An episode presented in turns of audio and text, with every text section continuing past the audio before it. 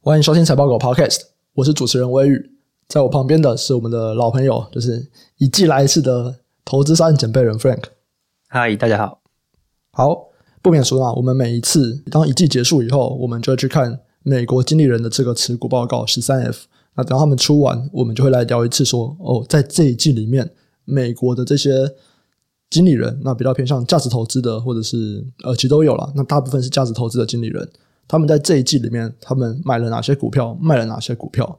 那我们就会从这里面啊去了解说，这些美国的这些专业经理人，他们对现在市场上面的看法是如何？他们对于每个产业上面，他们是怎么样布局的？那首先，我们还是先来看一下整体吧。就是如果我们来看整体的变化，你觉得这一季的美国经理人他们在整体上面有什么样的差别吗？比方说他们是买更多，或者是他们是减少更多部位？呃，整体来说，其实我觉得卖出那边是最明显的啦，就是卖出基本上可以看到大家都是卖出防御型类股，但是买入的部分其实是比较分散的。那权重来看，其实我觉得看起来大家都是有在加了，就是呈现一个 risk on 的状况。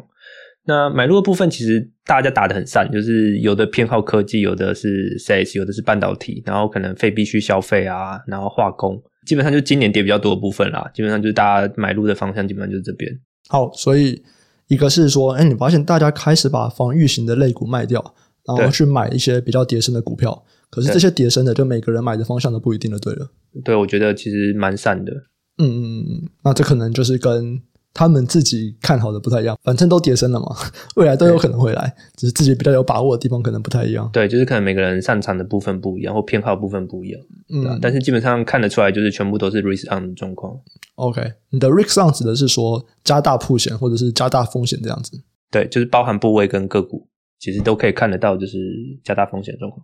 你刚刚说跌比较深的产业有包含像科技、SaaS、半导体、非必需消费跟化工。对，好，那我们就一个一个来吧。科技指的是什么啊？是说像 Amazon、Meta 这种吗？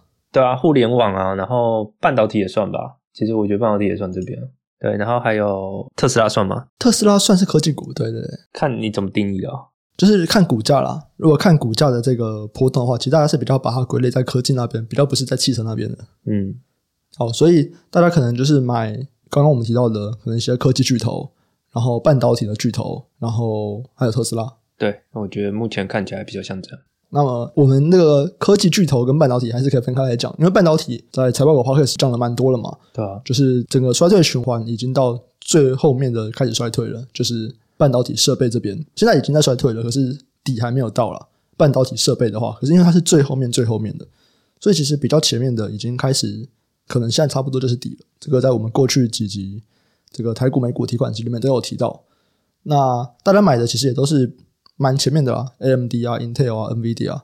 那唯一一个比较特别的是艾斯摩尔，它是设备，它在后面的就是我们说接下来还会衰退的设备那边，但是艾斯摩尔它比较不一样，对，因为它是专门在做先进制程，所以其实这个衰退对它来说影响比较不大。那这边算是如果比较常听我们 podcast 听众比较可以理解，哎，就是半导体为什么现在是一个买入的好时机。哎，那科技呢？科技可能就不太确定了嘛，因为到现在还是一大堆人在裁员啊，不是吗？亚马逊不是才刚裁了一万人？呃，所以大家看好成本这边的 下降吧。其实亚马逊是买最多的、欸，嗯，巨头里面，对是不是代表这些科技公司真的养了很多冗员啊？我我觉得部分是因为大家对销售那一端比较担忧吧。对，其实亚马逊今年是修正很多的，亚马逊今年应该跌五十趴吧，嗯，快五十趴，我没记错的话。嗯。那可能是也是它修正的不少啦，然后加上其实你看竞争优势，我觉得零售这边大家还是比较其他的四个比起来，可能就就那个 Microsoft 看起来也是比较稳的，另外两个其实甚甚至 Meta 都有人在怀疑它那个平台到底能不能存活了，对啊，嗯嗯我觉得就是可能比较偏周期啊，然后零售毕竟还是比较，我我觉得会比较容易存活下来的业务了，嗯，对吧、但是因为巨头我本来就比较少看，所以嗯你知道在 Elon Musk 入主 Twitter 之后，不是很多人都开始在出逃 Twitter 吗？就是觉得他在乱搞嘛。对，可嗯是对其实我在想，就他们如果要离开 Twitter，还能够去哪里啊？因为欧美的人已经本来就不用 Facebook 了嘛，他们如果现在也不用 Twitter，很像没有一个地方在容纳这样子的一种人，你知道吗？因为现在在兴起的全部都是这种短影片啊，但是这个就不是一个短影片，它不是适合每一个人的做法啦。尤其是它真的就是，就算是短影片，它还是要花比较多的心力。那有人他就是只想发一发文字，这样子的人到底接下来可以存活在哪里啊？如果他们要离开 Twitter 的话， 川普的新平台啊，你说 The True Social 吗？ 对啊，我是想不太到还可以去哪啦。因为基本上 Twitter 站稳这个领域以后，其实新创大家也都会避开啊，所以其实也没有什么类似的平台吧。可能之后会有新功能上来啦，但是因为 Twitter 成功，所以很多新创就直接避开了，所以确实没有谁可以接这个位置。至少我想不太到了。嗯我会讲这个，就像你刚刚在说，有人在怀疑 Meta 这个平台还能不能存在。那主要可能就是 Facebook 嘛。对啊就我觉得网络效应真的很强啦。你说台湾人如果不用 Facebook，他们可以去哪里？台湾人有办法就突然说，哎，那我们都全部转去用 Twitter 吗？我也觉得很困难呢、其实主要是使用时长吧。你觉得你在用 FB，你是真的有在跟人家交流吗？我觉得就是留一种联络的方式吧，嗯，让大家联络得到你的方式吧。对对对啊，对其实我觉得上面的互动确实可以感受到越来越少了啦。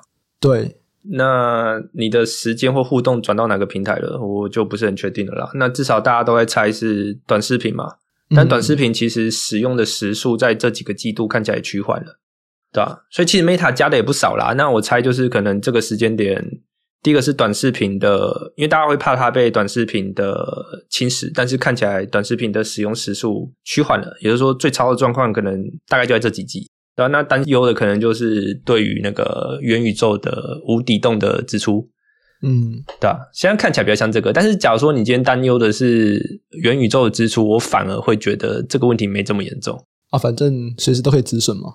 对啊，就是你既然这个支出都已经 price in 了，那就是说，假如今天成功哦，那很好，那就是一个很大的 TA。那假如说你今天没成功，那这部分资本支出早晚也是要下来的吧？嗯，对啊，所以我会觉得说，假如说你今天 price in 了这资本支出，问题可能就还好，哦但他已经丧失了这个梦想了。 给大家做梦的机会是不是？对啊，他已经丧失了给大家的梦，我就觉得说，哇，这个美好的未来，Meta 已经没有了。所以它现在估值超低啊。对啊，所以就是你说像短影片，我觉得他们短影片其实做的不差，老实说，我觉得 Instagram 的短影片其实做的不差。然但是后就是比较难货币化啦，因为需要一段时间。第一个是受到 Apple 限制嘛，他们说大概在十二到十八个月，他们就可以审评了。对啊，就是需要给他们一点时间啦。对对对对，啊，只是你这个做出来后，也没有让别人觉得你超屌啊，因为每个人都有啊。 没有啊，对啊，就大家都有啊。对啊，对啊，可是合理啦，就是你今天站在这个位置，你要避免的就是任何创新去打破你这个嗯龙头的地位吧，没错没错没对吧、啊错。所以他确实就是会走这种什么看起来哪边有机会，他就跟着模仿。对，所以我觉得 Meta 在这几个里面的确是比较尴尬的啦。 对，它的底蕴也比较没有那么强嘛，就是它不像其他几间比较老牌，在各个地方都深耕很久了，那个底蕴真的就是不一样。你看像微软，微软十年前的微软，嗯，有到十年吗？就是之前那个微软在鲍尔默的时代，诶大家也都不看好，可是它底蕴就是够强。有没有所以换了一个 CEO 以后，他们就调整一个资源分配的方法。哇，现在看起来又真的超强的。我觉得微软在 AI 的布置真的超强的。但你说他底蕴不强吗？其实我觉得每一次就是这种社交平台类，嗯，应该说，嗯人们跟设备互动的方式改动的那一的时间是最容易被取代的，嗯，对啊吧？前一次是电脑到手机嘛，它活过来了。那你说他现在也有意识到这件事情，所以你说他底蕴不强嘛？其实我觉得要活下来应该也是没问题吧。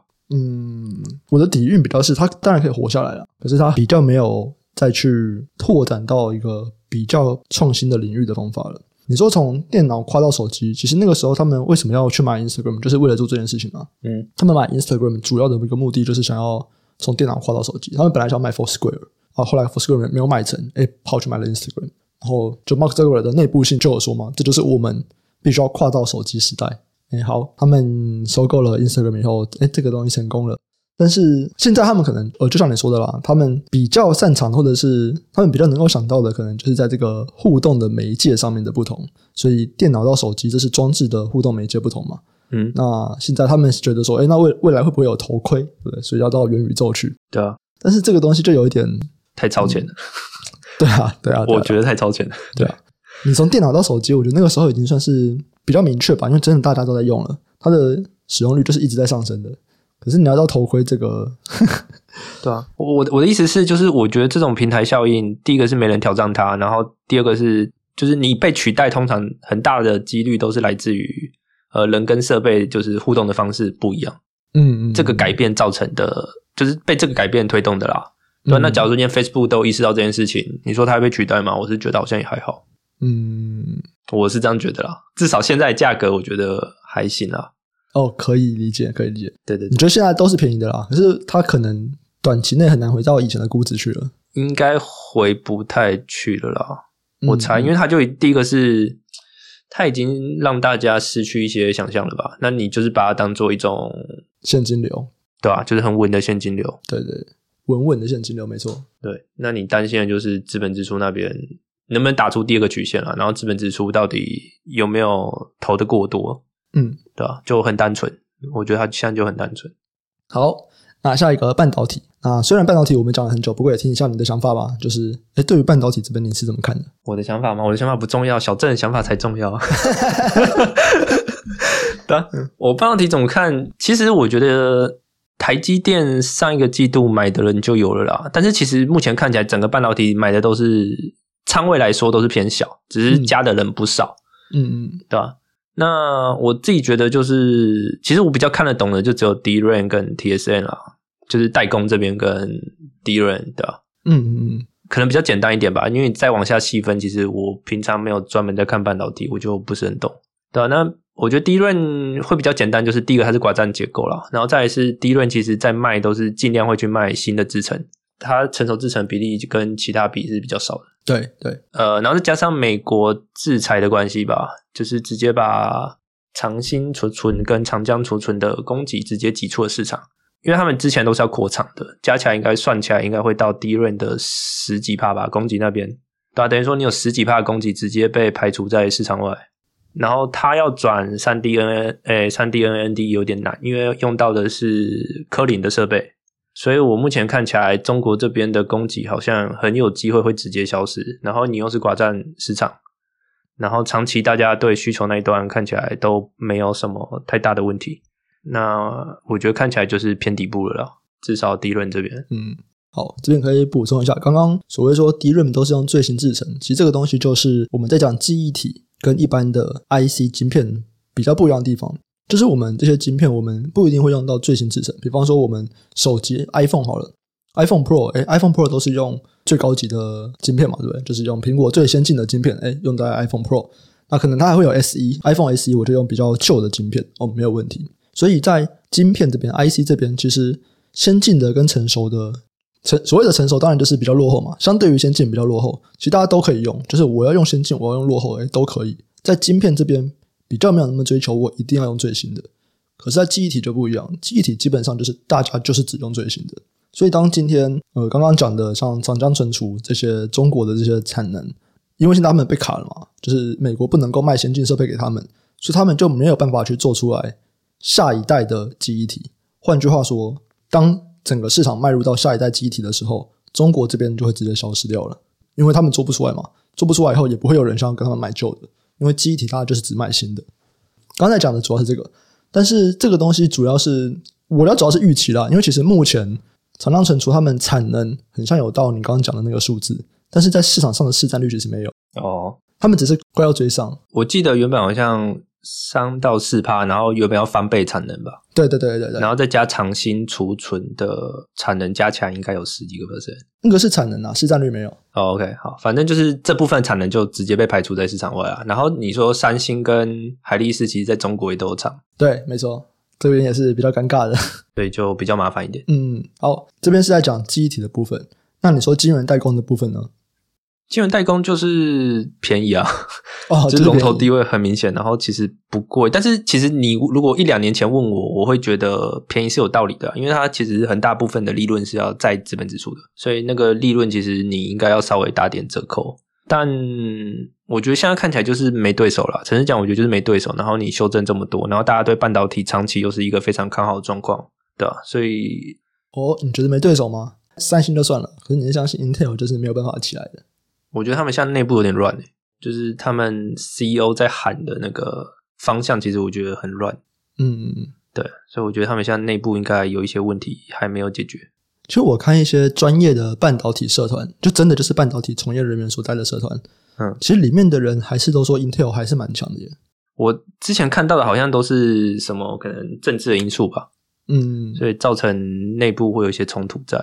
对，但是比较是说，诶，如果我今天我就是可能因为政治因素或怎么样，所以我这一次就是卡住了啊，我出不来。但是我那个能力就是在的，我技术就是在的，就是我接下来如果我就是要开始把这些问题搞好之后，其实我技术是不输的。但是因为我自己不是很喜欢去碰那种内部可能政治问题比较大的公司啦。嗯，但是你说 Intel 有人买吗？其实买的也不少诶、其实手上有 Intel 的，我觉得也蛮多的。嗯对，只是如果你要我说，我会更偏好台积电一点，因为对我来讲，它就是很单纯的估值，我不需要去思考说它内部政治状况的问题。嗯，我觉得投资股票或者是这种全职股有很不一样的点，就是在你不是只要看你就好了，你要看别人啊。就像你说，哎，台积电你现在之所以觉得便宜，是因为它没有对手嘛？那它为什么没有对手？而是因为别人的政治问题。那万一别人的政治问题解决了，单纯估值也不贵啊。哦，对啊，对啊，对啊，对了，所以你是觉得说，就算 Intel 起来了，现在估值也不贵，那 Intel 如果起不来，我、现在就是很便宜这样。我其实我就是很单纯地觉得它估值现在可以投，对，就这么 单纯。你说 Intel 要，它现在是想要把那个制造业拆出来做代工了，之前有考虑这件事情啊，对吧、对，然后他们那个负责人被赶走了，对啊，就是你可以完全感受出来，其实内部很混乱啊，嗯，对吧、那你说这个东西什么时候会好？我觉得很难讲，啊至少就外部人来讲，你很难判断说内部现在状况到底 怎么样。嗯，你说这个内部很混乱，跟你前东家一样。哎哎，不好 说。对，哦，有可能就是这个原因，所以特别不喜欢投这种内部哦 混乱的东，西。我有可能待过那样的环境，对对对对对对对。 说干什么烂公司？我应该都没讲过我前东家是谁，很安全。哎、我不知道，其实我不知道， 大家查一查，说不定会知道。 就寿险内部很混乱，然后没有，好像没几个。你这很好猜、欸 这超好猜的。好，那再来我们来讲非必须消费好了。非必须消费，你指的主要是哪一块呢？其实零售啊，就是零售跟那个呃，我想一下，零售、汽车或者旅游这些，嗯他们都算第一个大的支出啦。第二个是它比较非民生，嗯，我觉得服务跟商品可以分开来耶。旅游比较像是服务，然后零售、服饰这些比较像是商品。对，你觉得这两个有差吗？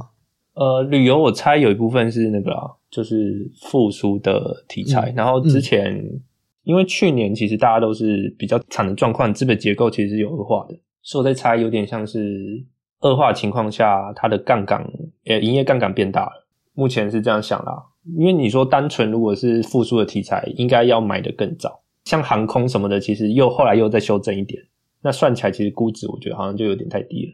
所以我觉得有部分是这啊边有点讲太难，能不能讲白话一点？讲太难，就是假如说你今天是复苏题材，其实你应该在去年初或中，你就很多人就开始买这个题材了。嗯，但是因为后来好像有点涨过头，所以又下修一段。那下修完以后，估值算起来，其实就看起来是过低了。我在猜，基本上应该是这样，嗯，那不就是涨不够的意思吗？涨不够，因为大家还是有担心啊。第一个是对商务旅游那边的需求到底会不会回得来，其实大家是比较担忧的。然后再来是你的原油价格一直在往上。嗯对啊，那我会觉得说会偏好买这种，就是他对需求强是比较有信心的。然后再来是为什么会偏好航空，就是因为去年第一个是举债，就是大家是借债度过的，所以你的资产负债表是恶化的，然后你的石油价格往上走，所以等于说你的营业杠杆瞬间被拉得很高。嗯对，那假如说你今天认为需求很强，那在这种情况下，你可能会偏好打这种营业杠杆很高的公司。嗯嗯，你的营业杠杆指的就是说它的边际利润很高嘛，对不对？就假如说我今天增加一块的营收，当到利润的比例是比较高的。嗯嗯嗯嗯，OK，好，这边是在讲服务的部分，就你觉得，哎，现在有可能是因为正因为他们的之前举债太多了，所以有可能现在只要需求一回来以后，他们的整个获利会成长非常非常多。会这样想，是因为旅游看起来大家比较偏好飞机、航空，至少看起来我是这样觉得。不然还有什么旅馆吗？还有什么像呃 Expedia 啊这种旅游平台啊，嗯，或是 Booking.com 啊，你说大家比较不偏好这种公司吗？也是有，但是我会觉得说，这种公司我觉得很单纯，就是因为同类型的平台都跌得多，就是单纯的跌升，就是有点像是什么 SaaS 那种，你只是单纯跌升，所以我不会觉得它有什么特别之处。但是你说这个时间点为什么选航空，我会觉得比较像这个样子。那再来一个是商品呢？商品的部分，商品我觉得很单纯，就是跌升啊，就是走库存周期嘛。你像什么 Nike、艾迪达，其实都跌超多的。诶，可是我觉得现在买也是蛮奇怪的。他们虽然跌很多，但还没有看到清完的状况，还没有看到清完的现象，清不完。呃，因为有些人可能是直接正常化利润去买，不一定会去挑那怪店去买。他就是很相信艾迪达的品牌实力跟 Nike 的品牌实力。就总有一天会回来。那现在跌多了，我就先买。对对对，我觉得其实很单纯的这样，这样感觉起来应该不会放太大的部位吧？也都是偏小啦。但是因为就是你这种题材，你现在选择很多，对，所以我觉得偏小是合理，就是你可以打得很散，你不需要这么集中。就只是先摆着观望一下而已。我觉得就这么单纯啦，其实就这么单纯，就是认为品牌实力很强，因为库存周期就是偏短的啊、对，只是目前看起来应该是第四季过完都还打不完呢、嗯，但是下修就很大，啊下修幅度就很大，嗯，所以对很多用正常化利润来思考的人，其实你会觉得这应该是跌过多，嗯，对吧、你像艾艾迪达今年跌了快五十几个 percent 了吧没有办法，阿迪达最近比较衰啊，他们有肯爷的问题啊。 ？Nike 好像也跌很多啊，Nike 也是我记得也是三十几的吧，对吧、三四十， Nike 我觉得比较有趣的事情是，Nike 一直都把自己讲得很差。就是在这几家品牌里面，你如果去看那个法说会，我觉得 Nike 一直都是就是比较悲观的那一个，然后艾迪达一直都是很乐观啊，就直到肯爷事件它就爆了这样。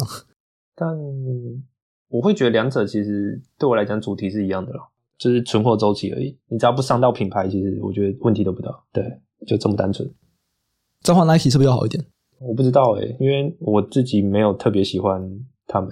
因为 Ken West 占 Adidas 十趴、欸。呃，我是还没有看这两家啦，但是是有人在买，我只能这样讲。好，那再来进到你比较熟悉的部分好了，我们来讲一下能源。能源吗？好，对，能源应该是我最熟的部分。啊，关于能源这边能不能够先给一个比较大致的一个看法呢？其实我觉得你现在能源，你会买能源，就是你认为现在供给开不出来，其实是一个结构性的因素，它不是因为乌俄战争短期推上去的。嗯那基本上，如果你认为是结构性因素，理由就很简单嘛，就是第一个，要么就是呃，好开采的油漆基本上都差不多采完了，然后再来是过去五到七年其实是没有，就资本支出量是很小的，对，那就变成说大概会递延五年，所以你目前供给应该都是开不太出来。那目前呃市场上给的定价却反映的比较像是他认为这个供需失衡是一个短期的现象，所以基本上你手上有能源的应该都会是认为它是一种结构性的因素，它不是乌俄战争推上去的。哎，可是你这样子的话，如果我买能源股，我应该是希望油价涨还是跌啊？但是如果我供给开出来了，油价不就跌了吗？所以大家认为开不太出来啊，哦哦，OK OK，所以认为开不出来的就会去买能源股，对不对？对啊，对啊，对啊，就认为这是一个结构性的因素啊，不会嗯不是单纯的乌俄战争而已。嗯嗯，你是站在这一派的嘛，对不对？啊你对我是偏这一派的，对你一直都认为说欧佩克那边他们就是高估了他们的产能，其实他们产能就是没有那么多。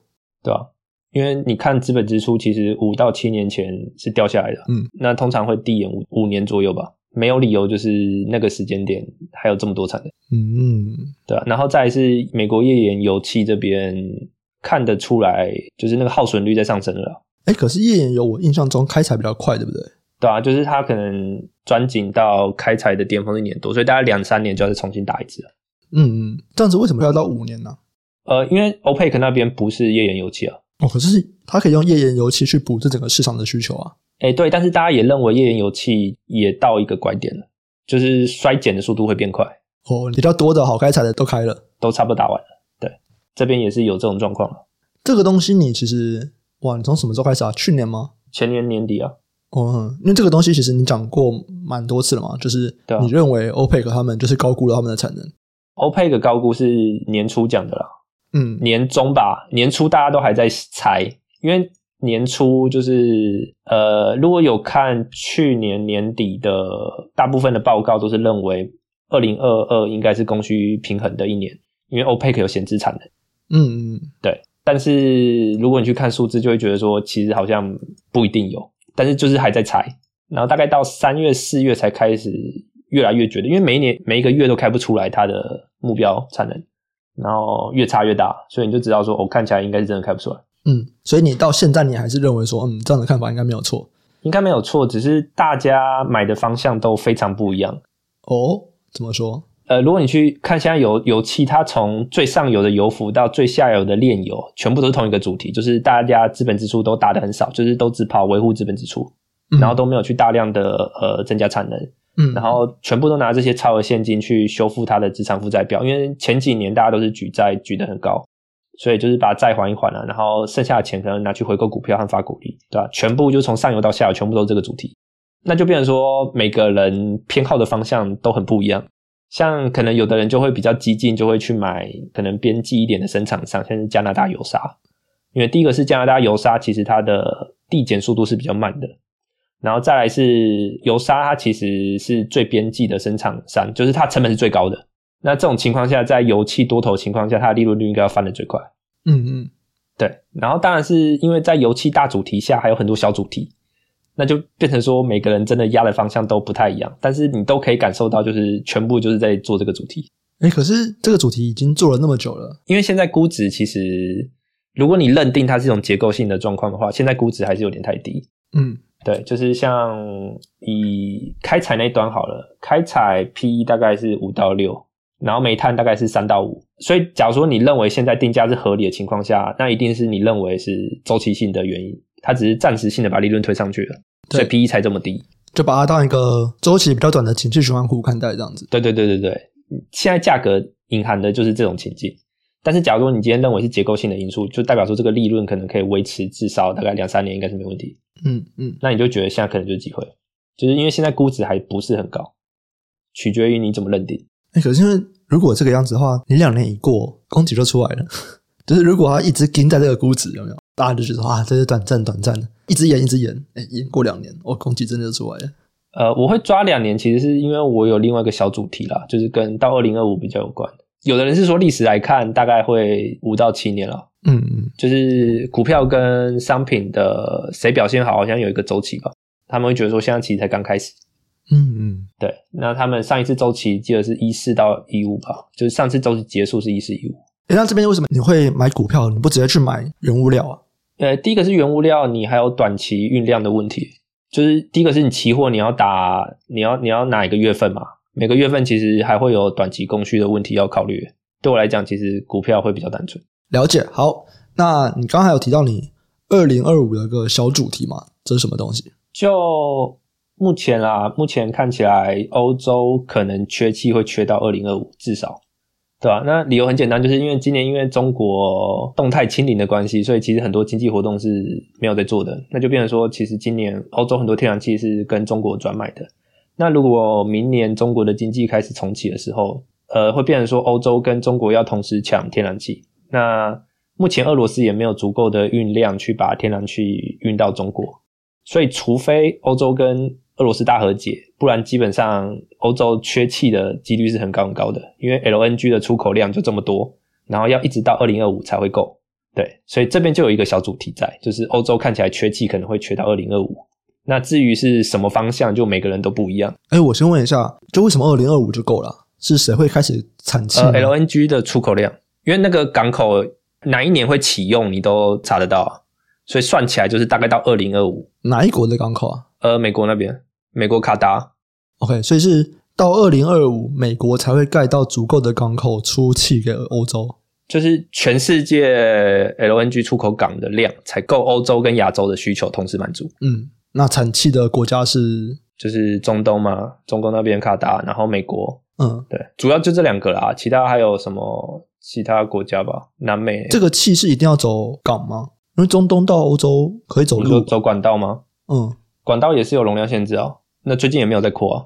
，OK，所以整个就是会说要缺气到二零二五，是因为之前可能比较能够方便的交通是在俄罗斯那边，但现在如果把这边封住了，那你要去开其他的交通管道来运这个气，它大概这个交通管道的建设大概要到二零二五才会建好。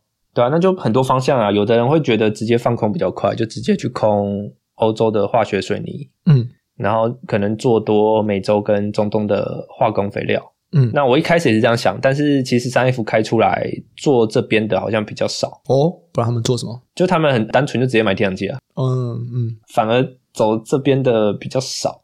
因为我会偏好这边，是因为今年大豆玉米的价格比例也蛮漂亮的，就是大概在二点一、二点二。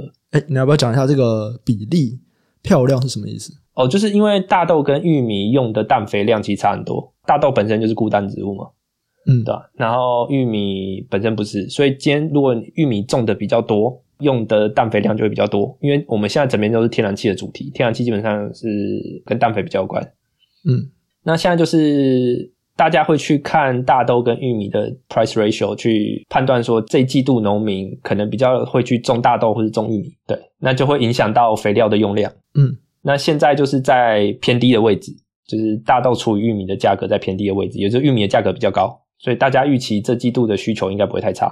OK，只是因为现在最近玉米卖的比较好，所以你就预期农民会去种玉米。那农民要种玉米，就会用到比较多的氮肥，可是他们又缺氮肥。对，那就变成说比较大可能就是从一些天然气很丰富的地方去进口肥料。嗯嗯，对，那看起来就是美国跟中东。我原本是这样想啊，但是市场 F 看起来好像做这个方向的人没几个。让我来思考一下，这可能有什么问题，我觉得就需求那端比较不确定啊。或者是说一定要用氮肥吗？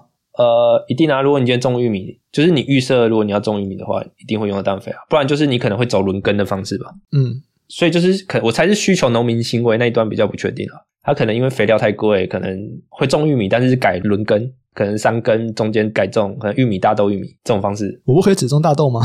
呃，也可以啊，也可以只种大豆啊，但是就是因为今年玉米价格比较好，可是我无法种啊，我种不了啊，因为我没有肥料可以买啊，肥料太贵了，买买不起。哦，对啊，所以就是玉米价格好，可能会支撑肥料啊，对啊，就这样，就这么单纯。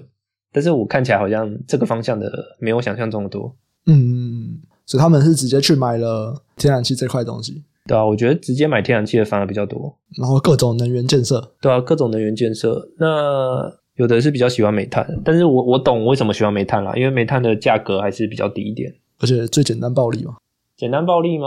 呃，因为煤炭还是比较边际一点的在能源这一块是比较简单暴力的做法。对，而且它比较边际一点，然后价格又比较低。在现在主题下，你会更偏好这一种，因为现在主题是呃，你会拿超额的利润去回购股票嘛？嗯那你回购股票创造价值比较多的，应该是折价比较大的那些公司。嗯嗯，对，回购创造价值一定是买折价大的那一家。那目前看起来，煤炭看起来是折价比较大，所以我大概理解为什么有些人比较偏好煤炭。那当然就是做什么核能的，然后再生能源的也都是有啊，就是这边真的太散了，但是基本上就是围绕着这个主题在做。至于你偏好什么，就我觉得就是每个人真的都不一样，就是路线之争啊。对啊，就是哪一条比较好，其实我目前看起来很散欸诶、就大家的方向都不太一样。因为巴菲特是直接买综合油气，但是我猜因为它规模比较大，嗯，就是你叫他去买太阳能，他能够再买的没几家了。对，就它规模太大了，所以它也只能去买雪佛龙跟呃西方石油，就是每个人方向不一样，但大主题就这样了。嗯，还有什么我们没有聊到的吗？呃，升息吧，就是看得出来有一些高负债跌升的，大家也都有在买。哦，升息然后就买高负债的，为什么？诶，第一个是大家可能市场假设你的利率是浮动的，所以随着升息，你这边的利息支出要增加。对，然后再来是很多高负债的行业，其实就是因为你的盈余太稳定了，所以你可以扛这么高的负债。那对这些东西很常被当做类债券在交易。那你今天升息的时候，这样这样不是应该要跌吗？对啊，就是要跌啊。所以就是大家觉得，如果买这种东西，大家就是认为升息可能很接近尾声，哦，OK OK OK，只是大家的方向跟我不太一样而已。什么意思？因为大家在买好像电信买的比较多，就是 AT&T 跟 Verizon，但是我自己比较偏好 cable，要不讲一下 cable 是什么，差别在哪里？差别在哪？ 就是以前看电视不是会用那个电缆线去接那个电视，你说有线电视吗？对对对，有线电视，然后后来你可以用那个去上网。嗯那 cable 就是专门卖那个的，然后电信基本上就是可能是无线啊、四 G、五 G 和光线这边，嗯嗯，对对对对，基本上是两条路线的之争。好，那选择这两个的差异在哪里啊？我自己在想啦，哎，我会偏好 cable 是因为它跌的幅度比较大。第一个是估值两个，其实我觉得差不多都是八倍到十倍左右。先先讲整个产业好了啦，整个产业就是目前呃美国政府在补助光纤跟五 G 的建设吧，对，就基建的部分。对，就是属于基建的部分。那所以基本上大家之前是比较偏好电信业的，嗯，因为基本上他们就是顺风的行业。他们就是直接被补助的行业。对，第一个是直接被补助，然后再来是它是技术演进下，呃，大家应该会转向这边，嗯所以其实电信也是比较顺风的。所以其实这波修正，他们也是修正的比较少，大概二三十趴。估值其实两边我觉得差不多啦，就是大概都八到十。那我会偏好 cable 的关系是，其实我觉得是它修正比较多诶、对大家可能有个锚定在，所以我今天要均值回归可能会比较简单。但是它在产业上是比较负面的，对，因为基本上美国上网的方式最主要是 cable 了，cable 大概有五十帕的市占率，那但是大家预期会慢慢的被光纤取代，但是因为铺设第一个光纤比较贵，然后再来是这个取代速度其实很慢很慢，所以就会变成说你会去判断说现在价格可能有点过度了，就大家可能隐含的取代速度是很快很快的，但是看起来不是这么快，所以 cable 可能就还有机会。哦，OK，所以就是只要我的利润不要下跌那么快，现在升息趋缓，那我的利润这可回来比较多，这样影响不会那么大。对啊，就是认为基本面的影响不如股价跌幅影响的这么多，对，就感觉有点过头，所以我偏好 cable。然后再是做交易的角度，会去看过去的价格嘛，因为它跌的比较深，所以你的锚点会被定在比较高的位置。你今天要均值回归的时候，它也比较容易涨比较多。我觉得有部分也是因为这个原因去选择 cable。好、还有吗？还有什么是我没有聊到的吗？差不多诶，欸我觉得这季度就没什么东西了。好，那我们再来聊一个题外话吧，哦，好，就是你前阵子开始就说，哎、你开始有点感受不到进步，哇塞，这么题外，好、哦，来这，种题外，对对对，你觉得这个进步啊是怎么样才会有进步呢？我们应该要讲的是客观的进步，还是要讲认知上觉得有进步？这两者差在哪？差别在一个是你可能有进步，但是你不觉得自己有进步。哦，这一定是认知上吧，因为前者你主观很难判断，就是你真的有进步，但是你感觉起来没进步，对啊，这是客观的角度啊。所以你在聊这个的时候，其实会有一部分是说，嗯，我感觉不到自己有进步，对不对？我在猜，就是幅度没有前几年那么多了，嗯，所以你就感觉好像没什么在变强这样。你觉得要怎么样再变强呢？我觉得好像也有点难呢、至少研究体系看起来就是看得更多，钻得更深， 要不然就是往交易体系走啊。嗯，你还是有抱持这个往交易体系走的这个想法，对了。嗯，抱持吗？但是因为因为我原本的想法是比较偏用量化的方式去做了，对对吧？啊就是也不是这么主观交易，因为主观交易对我来讲，对我来讲比较没道理啦。就是诶为什么要这样？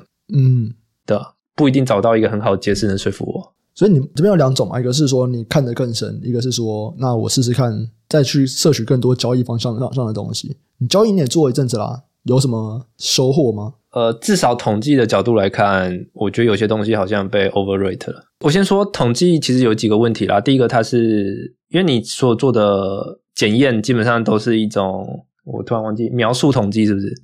就是它只是一个归纳啦，它不一定代表是可以拿来预测的。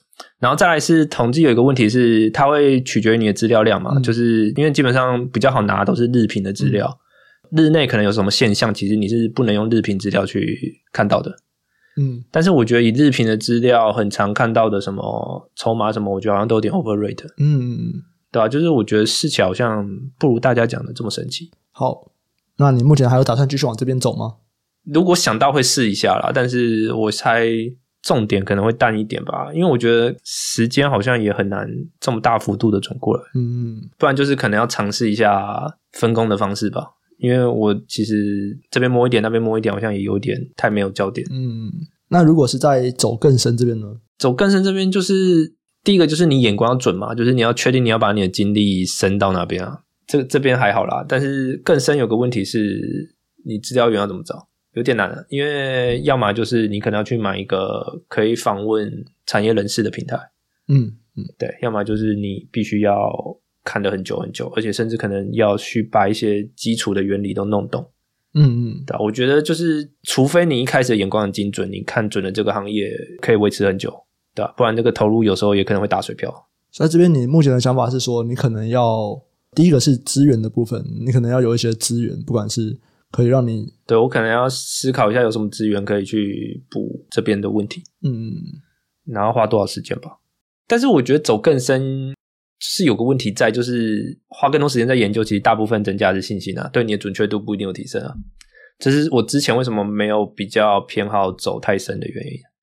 但是现在就是有点卡在不知道往哪边进步，所以 思考这个方向，对啊。但是我会觉得走这条路，至少我会觉得客观上，我会觉得收获上会比交易那条路更明确一点。不管怎么样，就是多知道了一点。你一定学到一些东西嘛，就产业知识至少增加了，对对对对不一定赚到钱。虽然像你说的啦，我觉得在最后对极小的帮助不一定，因为就数据来看，研究更多东西，往往增加的你可能反而变得过度自信，对，往往就是变得过度自信。对啊。所以我觉得也不一定好、啊。嗯，但是交易至少我，因为我这两个月其实回撤很多东西啊，我觉得有些东西好像不如大家讲那么神奇啊。我在猜有一部分可能是因为我目前是以股票为主啦，那股票你其实那个交易税以偏短的做法其实算偏高，嗯嗯，你是设台股还是美股啊？不会想要在美股做量化、啊。嗯，你在美股就是直接跟全球最强的量化人才在打，对对，我没有必要，对，所以我一定是 focus 在台股啊。嗯那我在猜，可能是因为我目前重心是放在股票啦，可能放在期货会好一点。啊哦，有可能，嗯，因为毕竟那个短期交易税就零点四了吧。嗯，但是我觉得期货应该跟股票就会完全不一样啊，因为期货就是只玩这种东西，对啊，你也是在跟台湾最强的交易者 PK，股票说不定不会。应该是期货那边应该量化也不少，对啊，对啊，对啊，就是台湾厉害的交易者应该也都是以期货为主啊。因为税的关系啊，不确定啦，就是两边可能两个方向。至于我会走哪边，我自己也不是很确定，嗯，对吧、但是就是如果要进步，我想应该就走这两个方向吧。我最近也在想这个东西啊，我也想说，嗯，能够做点什么事情呢？你也卡住了吗？而且突然时间多了一些，这样子，哦，因为就是会觉得说，好像该看的都看完了。我不知道哎、其实我不是很是很确定。 我觉得我很多东西可以看，你这两年有什么投资的流程或什么有改变吗？我觉得我上次大改变可能是三年前了、三四年前了。我已经很久没有什么大改变了，剩下都是取舍而已我觉。得价值观可能不会变，或者是这个投资的这个框架可能不太会变，但是我觉得有很多工具感觉是可以用的更好的，比方说你刚刚讲这个，哎，有没有办法很容易的找到这个产业人士做访谈，或者是资讯之间的呃交换吧？其实我觉得这中间感觉还是有蛮多东西可以再做更好的。我我想过就是要练习可能团队分工吧，因为我一直都是一个人在做所有事情。嗯，对，但是好像这种方式讲白一点很难长久了。其实我觉得我如果要最快改善，应该是这一点会最快。你说就是请人这样子，找研究员，我觉得请是简单，就是怎么带，然后怎么分工是难的部分。我觉得我觉得分工很困难，欸因为你拿别人的东西，你就是比较没有信心。对，就是你要请他做什么事情，然后而且他要能跟你长期的稳定合作。他要很 match 到，知道说他就是讲什么东西你会喜欢。这种时候，就像那个哥伦比亚商学院必修投资课那本书讲的一样，他有时候讲的不是正不正确的问题，他就是有没有 match 到你的喜好的问题。哎，对，就他跟你 pitch 一个 idea 的时候，他是不是用你会喜欢的角度来 pitch？不知道啦，反正就觉得现在有点怎么做都怪怪的，不知道往哪个方向走。嗯，可以学 Vincent 啊，出来开公司了。台湾好开吗？台湾很难开吧？如果你只是一般的公司还好啦，而且你要到足够的规模，我觉得很难诶、我不知道它的规模多少诶、但是就看你要的规模多少了。嗯，因为你规模太小，规模太小，你成本压不下来啊。台湾开公司成本没有很高，如果你要的就是一般的那种股份有限公司的话，成本不会很高，这边应该是还好。只是如果你是开这种公司的话，就筹资啊，或者是或者退股比较麻烦。会多税吧？哦是啊，是啊，其实这是一个大问题。对啊，因为你原本自己投是不需要对。税对对对对，这是一个大问题。可是税这个东西就跟那个就跟规模没关系了，因为它就是你不管怎么样都是要交这些税啊，跟规模就比较没关系。不知道啦，但是短期就是先斜杠一下，哎呦，谁干什么东西呢？就跑去念那个、啊、DS 啊，哦，OK OK，啊，你什么时候要开学？一月啊，哎，那也快了、啊。快了，一周一个月可以耍 废。然后可能就是把自己一些东西更系统化的讲出来，这样、哦，对啊，你不是有一个开课的计划吗？对吧、啊可能就是更系统化的去讲一些东西吧。嗯，哎、我已经想好第一堂就是要讲什么了，不是，你应该先想一下你要在哪边开吧。哦然后随便啊， 没意见，不在意。我觉得在整理完课程，就是从你可能投影片做完，或者大纲有了，然后到投影片做完，然后到录制结束，哎，我觉得这几个 milestone 都会让你有点成就感，就觉得说哇，我很想有一点点东西这样子。因为我之前有卖过一堂课嘛，我新的一个讲座也快要出来了，应该也快要上线了。就我觉得在这几个 milestone 上面，你会觉得哦，感觉还是有进步的嘛，对，哎就还是有一些不一样的东西的。可是其实蛮快的淡去了。正常啊，正常、啊，这不是幸福学告诉你的吗？就人是非常会习惯的生物啊，所以还是要想一个有没有什么是能够再做一点不一样的东西呢？很难呢、因为这都擅长你设你你会什么东西啊？你会做出来会有成就感的东西，一定是你擅长的东西吧？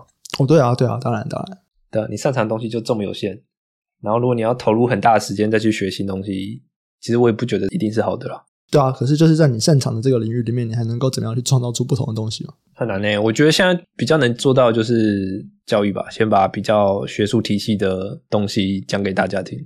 哦哦哦，教育，我刚听成交易，我想说，嗯，交易的学术是什么意思？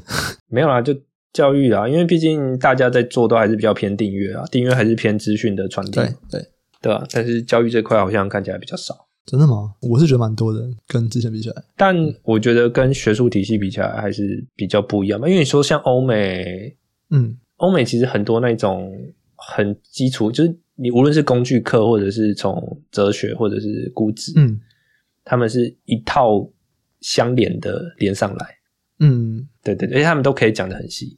例如说，像我第一堂试教课，就是我想要拿这堂去给大家看，说语速要不要调，PT 要不要调，内容要不要调。我打算讲就是 E ROE、ROA 跟 ROIC 的差别，然后你有什么东西要注意，这其实就可以讲很多了。但是这些在台湾其实都不太有人讲。也不太有人买啊。 是啊，因为基本上你会注意到这么细节的东西，基本上除非你是分析师，不然你其实你不太管那么细节。你说台湾的分析师有几个知道这个东西？不知道啊，不知道、啊。对啊，因为我觉得那个会需要懂这么细，就是你是被市场倒逼的，就因为大家都知道，所以你要懂得更细。嗯，我觉得跟台湾的市场到底需要什么有关。市场对啦，如果你说市场需要什么，讲白点就是竞争没有美国激烈啊，所以还不需要走到像美国这么夸张的细节啊。因为我之前有看过，就是中国跟美国的分析师的财务报表，就是他们会去设计一个 model，他们有些细表是真的很夸张，夸张到就是可能摆案子、摆 case，、嗯嗯嗯嗯对，然后哇，看那个 Excel 拉下来就是几百几千个案子，嗯嗯嗯，然后要整理这个东西。对，我觉得那就是因为竞争太激烈，所以大家越走越细。那所以很多东西其实讲白点，我觉得台湾是用不到了。但是我会觉得说，如果你知道这些东西，即使可能用不太到，它可能也会对你分析上，无论是自信或把握度会更高一点。哎、我蛮好奇的，你觉得这东西有用吗？有用吗？我可以跟你讲，就是我觉得很多东西不一定有用。 就像你说 DCF 有用吗？其实我自己在做也很少真的在算啊。对啊，但是呢，就变成说它可以给你一个明确的范围。或者说我们说那些 model 好了，就是你那个几千行的 model 跟巴菲特用纸笔计算，对啊，我我会觉得说，你今天如果算一只估值，你要用几千行的数据来佐证你的论点，其实我觉得那就不是一个好机会。对啊，对啊，对啊，巴菲特就这样说嘛，他说如果你会需要打开 Excel 才能够判断这是不是好机会的话，他就不是。对啊，但是我会觉得说，你懂细节，很多时候它可以避开很多陷阱。嗯，我觉得是在躲陷阱这边有帮助，就是你很明显知道说，哦，这已经 outlier 了，大家在讲的事情其实不太对。我觉得反而是排雷那边反而会比较容易用到，好，那么就期待你这堂课，看看到底什么时候会生出来， 不知道对吧、到底什么会生出来？反正我生产力这么低， 说不定这集上线以后就会开始有一些开课平台的 PM 找你。其实已经有找过了啊，已经有找过了啊，哦啊，你有答应吗？没有啊，哦，没有，就等你答应一个，你就能感受了。被推着走的感觉吗？就我那个赖讯息，我都不敢打开啊， 真的不敢打开啊。他说：“哎、微雨，我要来跟你确认一下，我不敢开啊。” 然后只说：“哦，看压力好大啊。我就是因为这样什么都不敢答应啊，因为订阅有来问啊，但是我也是不想答应，因为我觉得一答应好像就会被推着”走，对啊，对啊，对啊，对啊。就没有很想要被推着走。哇，这样子你的课到底什么时候才才可以出来呢？哎、我也不知道哎、尤其是我明年又要上硕士的课，对不对？对吧、大概快大概念一年半，慢大概也要念两年，哦，该不会等到硕士结束吧？哎，有机会太久了我吧不知道啦， 那么久啊吧？不知道啦。我会先等看一下硕士上课，看一下压力多大啦，嗯因为毕竟还是比较不熟的领域嘛， 嗯，对不是说什么念金融会计对，没有是念 data science 就比较不熟的东西，对对对。至少跟我大学是比较没关系的。呃，这边也可以先来来聊一下好了。你上的是 UT Austin 的，就是 Data Science 资料科学的这个研究所，然后是远端的，对，远端的对。所以它的上课流程大概是怎么样啊？上课流程就是你去注册课，然后每一个礼拜有进度，你就是跟上交作业，就这样。然后上课时间也是一样，就是直播，然后当时就在在现场吗？还是你是看影片的？呃，看影片啊，因为异地的关系啊，哦，对啊。Berkeley 有现场的啦，Berkeley 有直播的，对。但是 UT Austin 就是全部都是录音。哦，所以其实跟 Coursera 很像啊，这样子的话，对啊，对啊，对啊，对啊，他就是给你个正式学位这样而已啊、哦，就这么单纯嗯。嗯，嗯，你就是洗个学历这样。啊，会有考试吗？会啊，然后考试的话，就是那个时间点要考试。诶、其实我不确定诶、但是我看大家的评论应该也是选时间自己写，哎，啊，这样子的话是可以别人代考的。我我不知 道啊。 怎哦样？你要来帮我写是不是？ 我、没有没有，我没有这样的能力，我只是好奇啊，就是帮大家问一下嘛，对不对？想要洗学历的人，对不对？就可以听一下，就是怎么样拿到一个美国常春藤学历，对不对？没有啊，UT Austin 不是常春藤啊，哦，不是吗？不是啊，它州立大学啊，德州公立大学。哦，那你当时为什么选它呢？呃，应该说你今天走远端的话，常春藤都没有开正式学位，哦，传统名校都没有一家开正式学位，基本上有开正式学位的都是公立学校。嗯嗯，对我那时候不是跟你讲说，我基本上我就是 UC Berkeley 跟 UT Austin 在选，可是 Berkeley 就开在那个 Information 的学院，它不是 CS 跟 Statistic 合开，嗯嗯，对，就是它还是被认为是比较水一点的课程，至少我看大家评论是这样写。虽然学校真的比较好听，这不是重点嘛？学校好听不就是学学重点？可是 Information 的 Information 学院就是以前那个什么图书资讯学可是系，你就想，如果你要学 data science 的时候，什么东西 Google 找不到？其实都找到对啊啊，所以对啊，所以就是要那个学校名字嘛。 但是那也要取决于你这个认证，大家认不认同吧。假如说你今天是大家一看都知道你是 Information 学院的，我不确定奎迪会不会受损啊、哦哦， UT 其实排名也不差啦，没有到这么好，但是也不差。嗯，好，那我们就来看看你到时候你 的，会不会崩溃？就到时候到时候再来听听看你的这个上课的心得啊，这个远端课程的心得。对啊，不然你说像 UT Austin，哎，我想想看他们在那个啊 EDX 也有开课， 就是那个、啊，应该就那个，哦，就是那个吗？应该是吧？所以其实现在大家其实去 EDX 上面看完这些课程，其实就跟你是一样的。哎、我不知道哎、我还没有认真点开我到底要上什么课，但是我知道好像就是用那个平台，哦，你说就算 EDX 这个平台哦，好像是对，它就是给你一个学位而已啦。但是我觉得基本上上课就是跟那个就是自己去上那个基本上一模一样。哦，所以其实如果怕考不过的，也可以先上完以后，然后觉得哎，诶这感觉可以，你再去申请这样子。也可以啊，这么累吗？因为你还是花了蛮多钱的啊、不要花了那么多钱，结果最后上不完，觉得哇太累，上不完。可是它是注册才要缴钱啊，你注册几堂课你就缴多少钱、啊，哦，真的哦，对啊，它不是一开始就要缴，而且 UT Austin 已经算便宜了吧？啊，一万一万美金而已耶，对啊，你当时不就是选一个 CP 值比较高的？对啊，一万美金而已耶，UT Austin 应该前五十有吧？应该三十几吧？对，一万美金还买不到那个泰国的二十年签证嘛？是不是？，哎，你这样不小心透露你最近有在研究 哦没有，都是是你跟我 说的，知道都是你跟我说 的。对， 就是很便宜啊，一万美，嗯然后你又不知道自己可以哪边进步，那就杠写一 下，对不对？嗯嗯，好，也欢迎听众朋友，如果有推荐说。你们有没有发现，说做什么事情让你们的人生更充实？也欢迎推荐给我们两个。对，最近真的莫名的空虚。我最近都在看那个啊，我最近有个小目标就是把 IMDB Top 两百五看完。听起来好悲伤啊！为什么？为什么？有什么好悲伤的？你就是学习一下，看一下什么叫经典的、啊然后在家一个人看这样子， 你为什么要强调再加一个人？我都边中训边看啊。因为你上次跟我说你两个人，然后是跟另外一个男性朋友吃炸鸡，听起来有个悲 伤的。对不起哦，真的听起来有够哀伤的。好啦，其实我真蛮好奇的，就有人在问我说，你到底都在干嘛？或者说，诶大家假日到底在干嘛？ 中训，对啊，因为像我就是啊，我每个晚上我就是吃晚餐，然后运动，然后回家，对啊，我也是啊。就有会有些人觉得无聊嘛？真的每个人都这样子吗？大家的晚上真的那么无聊吗？诶、呃我我其实觉得中训蛮无聊的，所以我都是配电影 啊。我以前是配影集，现在都配电影。对，就我是不容易觉得无聊啦。不过大家可以可以分享一下，如果觉得自己生活很充实的人，可以跟我们分享一下说，哎，所谓充实的人到底什么意思？对啊，到底要怎么生活过得很充实啊？好难哦，很难吗？很难啊。我大部分的时候觉得自己充实，只有很偶尔的时候会觉得，哎，是不是有点没有什么进步的感觉？不过我觉得大部分的时候我都还觉得蛮 OK 的啊、佩服佩服。对，不过还是听一听啦，听一听说真的觉得自己生活过得很充实的人到底在做什么？我在猜啦，我在猜，也许有一种人就是很常跟很常聚会吧。幸福感提升最多的活动，嗯，我觉得可能就是那种人与人的连接什么的感觉最，就最能够让你觉得很充实的一件事情吧。或者是因为每次聚会，就是可能呃，不管是不同一群人啊，或者是不同群人，如果是不同群人，可能会更充实吗？我不知道，大家可以分享一下。 而且我蛮好奇的、啊，说不定真的可以找人来聊一下，对，或者是假日，假日大家大家都在干嘛呢？你看像我们现在是礼拜天，对，然后我要一个人来公司，那就跟你录 podcast，耶、啊啊，你还不来， 靠呗。 很远呢，哦，不是哎、好懒我，们现在南京复兴哎、你就是你就是木栅线的，同一条对，线你上就。同一条线上，你这样都不要对啊，我这样来回也是快一个小时吧。哦？真的吗？你在哪里？我西湖啊，西湖不用吧？啊，西湖绝对不用，西湖绝对不用，我的体感就是这样。 因为我们那天就是去那边买那个啊买我们的那个饮水机啊？为什么要跑到西湖买？ Voca，我买 Voca，然后它的那个试饮在那边，那个我记得好像二十分钟饮。水机还要去试饮？对啊，就他们有不同的滤芯，你知道吗？你要去喝喝看，说你喝不喝得出来那个差别。 OK，下次你来也可以喝喝看，哇，哦好， 我还看有没有什么不一样。它有不同滤芯啊，然后前置啊什么的。对，我们就办公室的人去试喝看看，这样看看说，哎，想要哪一种滤芯？